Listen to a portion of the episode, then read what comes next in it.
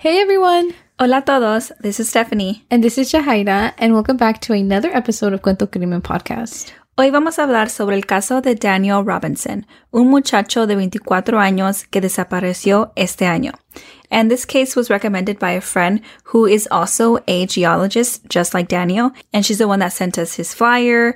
And um, we just wanted to bring some attention to this because this is a job that requires you to be out in the field. And we just want to like share his case and for other geologists to be careful out there. Yeah.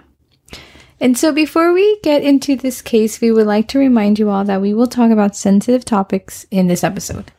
Antes de empezar, queremos darles una advertencia porque vamos a hablar de temas sensibles. Y también queremos decir que hablamos de estos casos con todo respeto a las familias y víctimas. All right, let's begin.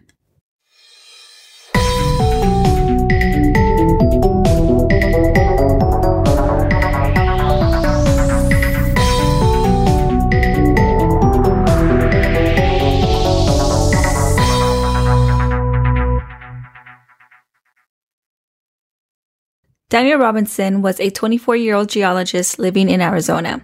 He was a South Carolina native and had graduated from College of Charleston with a major in archaeology. He then moved to Arizona after landing a job with Matrix New World Engineering. And he is described as a 5'8 black man weighing about 165 pounds with black hair, brown eyes, and a very distinctive characteristic. He is actually missing part of his right forearm, including his hand. Dicen que él siempre tenía una sonrisa and he was just a happy go lucky kind of person. And he really did enjoy um, just chatting with people. He was a keen outdoorsman, era un músico y le gustaba viajar.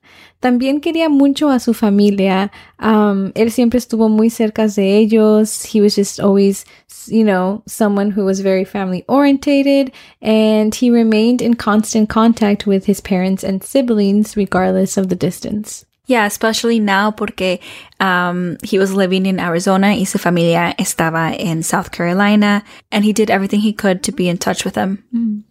Yo pienso que that happens a lot. You know, like it's like it's not until you leave home that you realize how good you have it at mm-hmm. home, and you just yeah, you want to reach out as much as possible, be in the loop. Yeah.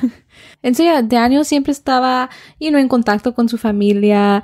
Um, like we just said, you know, just being in the loop because, you know, they weren't just family, but they were friends too. Like they had that kind of relationship. Mm-hmm. Uh, they truly like enjoyed each other's presence. Y entonces cuando Daniel no estaba respondiendo a ninguno de sus mensajes o llamadas, ellos inmediatamente se empezaron a preocupar because, you know, Daniel never went more than six hours without talking to his family.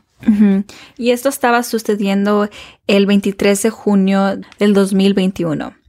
Daniel estaba trabajando, pero ese día tenía que ir a una locación específica and he had to meet up with his coworker named Kenneth Elliott. They had met there for the first time that morning to um, assess a remote drill site in the Arizona desert. Daniel llegó al trabajo como a las nueve de la mañana and again, you know, he met with his coworker Kenneth. Y Kenneth dijo que Daniel estaba actuando un poco extraño, uh, and he was also saying things that did not make much sense, like asking Kenneth if he wanted to go home to Phoenix to rest, and that he was looking, you know, just off into the desert, kind of like dozing off. Mm-hmm. Kenneth wasn't too sure why Daniel was acting strange.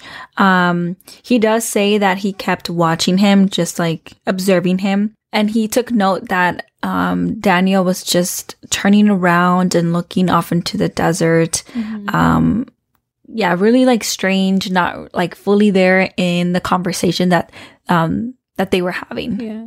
And I think for like a coworker to notice this and like a coworker that you just met to notice that you're acting strange, it had to be very like obvious that Daniel mm-hmm. was not okay. And out of nowhere, Daniel just turned around and he walked back over to his Jeep. And Kenneth, you know, he first assumed that, you know, maybe he was going to go get something out of his vehicle. Like, who knows, right? But Daniel opens the door, gets in, sits down, and puts on his seatbelt. And then uh, Kenneth says how he looked over at him, just waved, and backed up the Jeep and took off. I think that's very strange. um, because you're in a work environment. Yeah. And so, like, you know, a quick explanation would be nice. Like, oh, um, I'm going back to the office, Yeah. or I forgot something, I'll be back. Or I don't feel well. Yeah, just something besides like just like taking off. Yeah. You know? and without saying anything at all. Yeah. I don't know. It's, it's very strange. Um, and so Kenneth contacted Steve, which was the project manager, and around 3 p.m., Kenneth found out that Daniel had not been located and was not responding to texts nor calls from work and from family. Entonces Kenneth pensó que esto no era normal, especialmente por cómo estaba actuando en la mañana. And, you know, then he leaves y ahora nadie tiene contacto con él. It's very worrisome. And, you know, like now in, in the morning, you know, Kenneth nomás pensaba que a lo mejor él estaba cansado y por eso se fue. Pero, you know, slowly but surely, like all the dots start connecting and none of them are making sense. Yeah. Um, creo que as like a coworker, I feel like you would get goosebumps of like, like analyzing his behavior in the morning and then finding out that no one has been able to reach him. Yeah. I think that's like really scary to see it all happening. Yeah, for sure. And so, yeah, like como habíamos dicho, Daniel no le dijo nada a la oficina. He just didn't report why he left. Um, entonces Kenneth started to look for Daniel, um, you know, at the work site that they were at, like the desert. Yeah. Kenneth followed the tire tracks, he said, were Daniel's, uh, that were, you know, near the work site. And it turns out that he was heading west and he tried to locate Daniel as he drove further into the, you know, quote unquote, extremely large desert area. And I imagine that must be also very scary to try to look for someone in such a, you know, open space. Yeah. And so um, Kenneth later said that when he saw the tracks going further into the desert, that his heart sank because he just felt like that, um, you know, like really gut feeling and like that scary feeling. And, and, and like those feelings told him that um, Daniel, you know, might not be coming home. Yeah, that's and I mean, if he's going towards the desert, like, si se supone que si se iba a su casa, wouldn't you be driving away from the desert? Y ahí es cuando Kenneth, you know, once again, confirmed que esto no era normal. Él sintió miedo, you know, to keep looking for him. And I think more than anything, he was just kind of scared to see what he could find, you know? Y, um, all of this was reported to authorities because he did go missing during work hours. And again, he still had no contact with, uh, his family. Yeah, todos estaban muy preocupados, and so um, the police did start searching the area for long hours, but um, they had no success.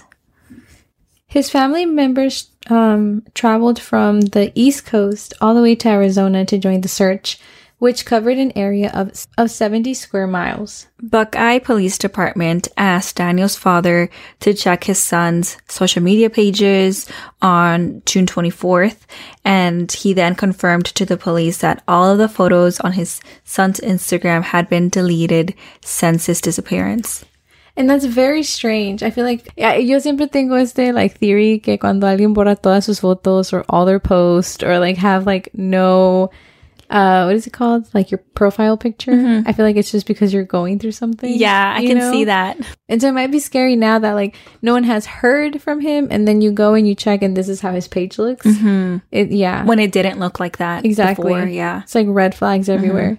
And so multiple friends and family members of Daniel and a waitress at Waffle House, uh, he visited two days before he disappeared, said that Daniel did in fact have odd behaviors leading up to his disappearance. And on the same day that he went missing, he actually had texted his sister that he had an emergency, but he neglected to answer any of her calls in response. Nunca explicó muy bien qué era la emergencia, and he kind of just left it at that.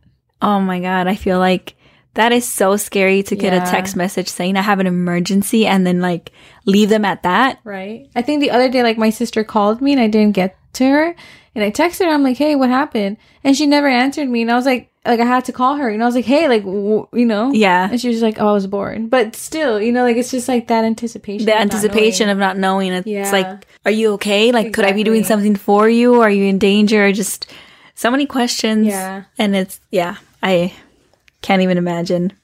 Daniel's dad told police that in the weeks leading up to his disappearance, Daniel had told him that he met a woman and that he was in love with her, but que he did think it was strange because his son didn't really appear to know anything about this woman, like mm-hmm. details.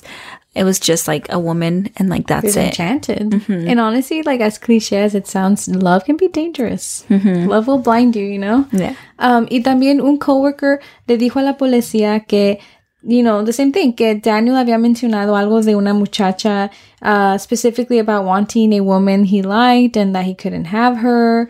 And so it's just, you know, we don't know the exact story, but it seems like there was like a love interest there. Entonces las autoridades empezaron a investigar esto, like of this like love interest. And they were able to find that Daniel had made contact with a woman prior to his disappearance. And to add to that, they discovered that they met because he was her Instacart delivery person. Mm-hmm. Daniel had delivered liquor to this woman's home through Instacart, and this woman was named Caitlin. She and her friend invited him in, and they exchanged phone numbers. And she had invited him into her home uh, when he arrived with the delivery. And she says she did this because he seemed friendly. After exchanging phone numbers, Daniel, you know, would show up to her house unannounced a few times. And también él le decía que la quería, que la amaba, and a ella no le gustaba esto, and she had told him to stop contacting her. Pero después que Kaylin le dijo por mensajes de texto que no fuera a su casa, Daniel todavía seguía, um, you know, just showing up to her house uninvited after she specifically asked him not to. Um, she then texted him, and I quote, honestly, you showing up to my house unannounced made me extremely uncomfortable, end quote. And this text message was sent to Daniel on June 20th. And she like sent other messages like, um, and I quote, I will not be home today, but I don't see us hanging out anytime soon, end quote. And so I think, like, you know, Kaylin was making it very clear, like, I don't want to hang out with you, you know, I'm not interested. Like, okay, te invité una vez, pero eso no te da el derecho, you know, to just kind of come in whenever you want, Yeah. thing.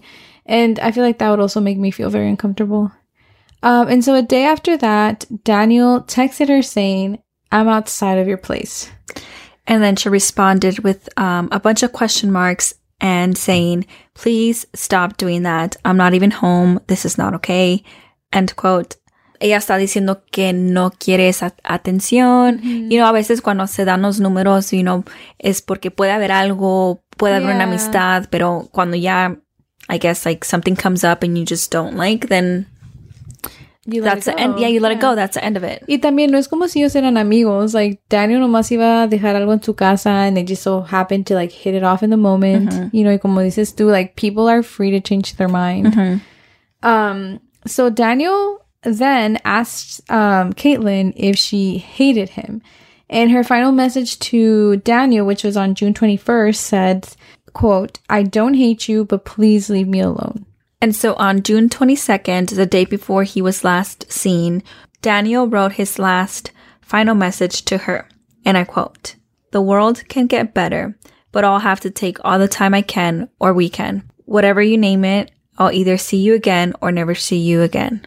End quote. All these messages were turned into the police and were part of their initial report.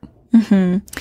And so, la última vez que vieron a Daniel fue el 23 de junio del 2021 while he was leaving his job in Buckeye, Arizona.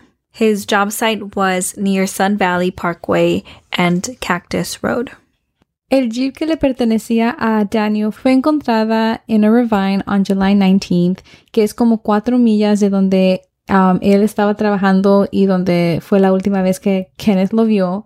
The police department dice que el carro had sustained quote unquote significant damage y que su celular, su cartera y sus llaves y su ropa todas también fueron encontradas en la escena junto con su carro. Police did say that foul play is not expected, but la familia de Daniel um, piensa que, que sí pudo haber algo más. And his family hired their own private investigator, Jeff McGrath, to help with the case. And when they start looking into, you know, what they found, they find out that the vehicle had 11 additional miles on it from when the airbags deployed.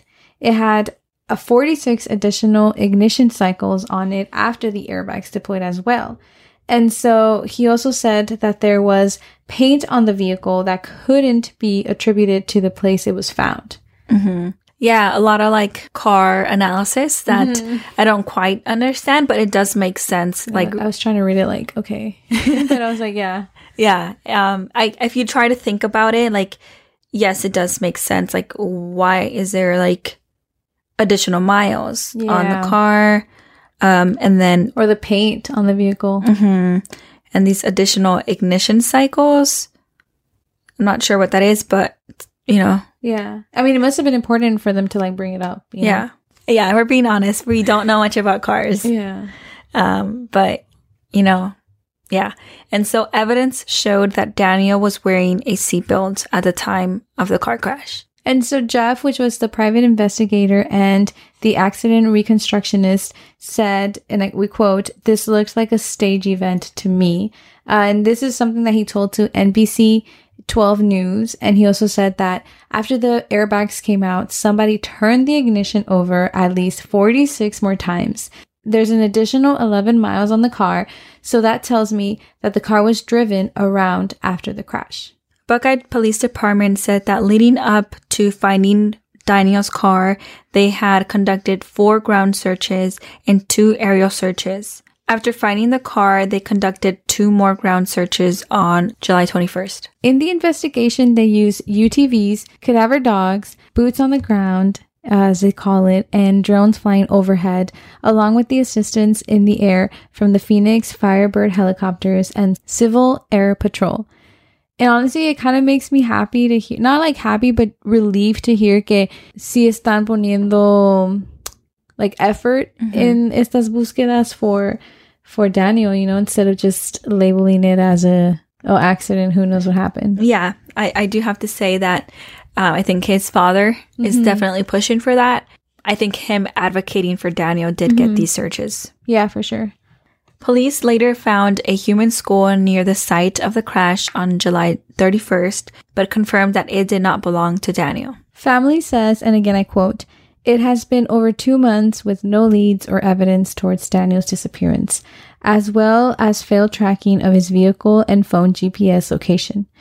That could determine exactly what happened that day. Mm-hmm. And further along into the investigation on September 23rd, Daniel's dad told CNN that he does have sympathy for the family of Gabby Petito, a 22 year old who was missing for several days before she was found um, dead near Grand Teton National Park on September 19th, but that he does wishes his son, who is black, um, had the same national attention that she got, you know, yeah. not to take anything away from her, but like just equal. Yeah. And again, like when we say this, and you know, if we also go back to like Lauren's case, right? Like we see the difference between these cases. Y como dices, like Gabby deserves everything she got. Mm-hmm. You know, she deserves that national attention, but so does the rest of the people who went missing. Yeah.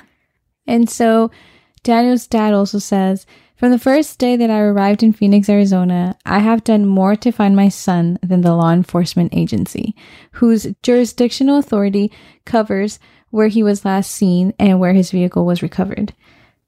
So ya casi se acaba este año del año 2021 y todavía no se sabe nada de Daniel. Mm -hmm. No han encontrado ni su cuerpo ni ninguna pistas de qué pudo haber pasado ese día que él desapareció. Mm-hmm.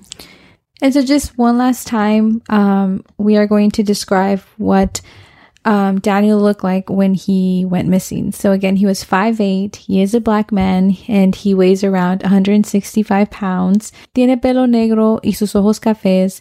And again, he is also missing part of his right forearm, and that includes his hand.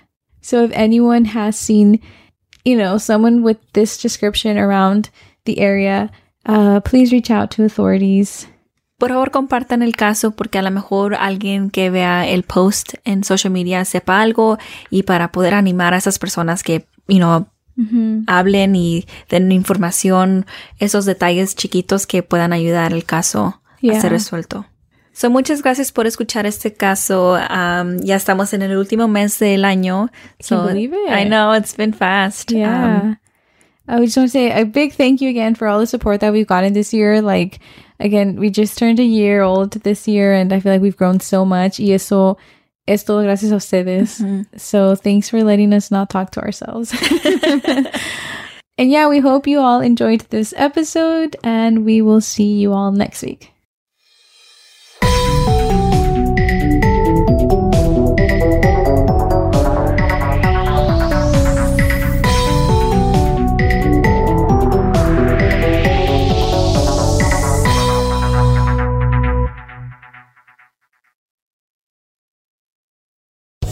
Land Casino asking people what's the weirdest place you've gotten lucky? Lucky? In line at the deli, I guess? Aha, in my dentist's office.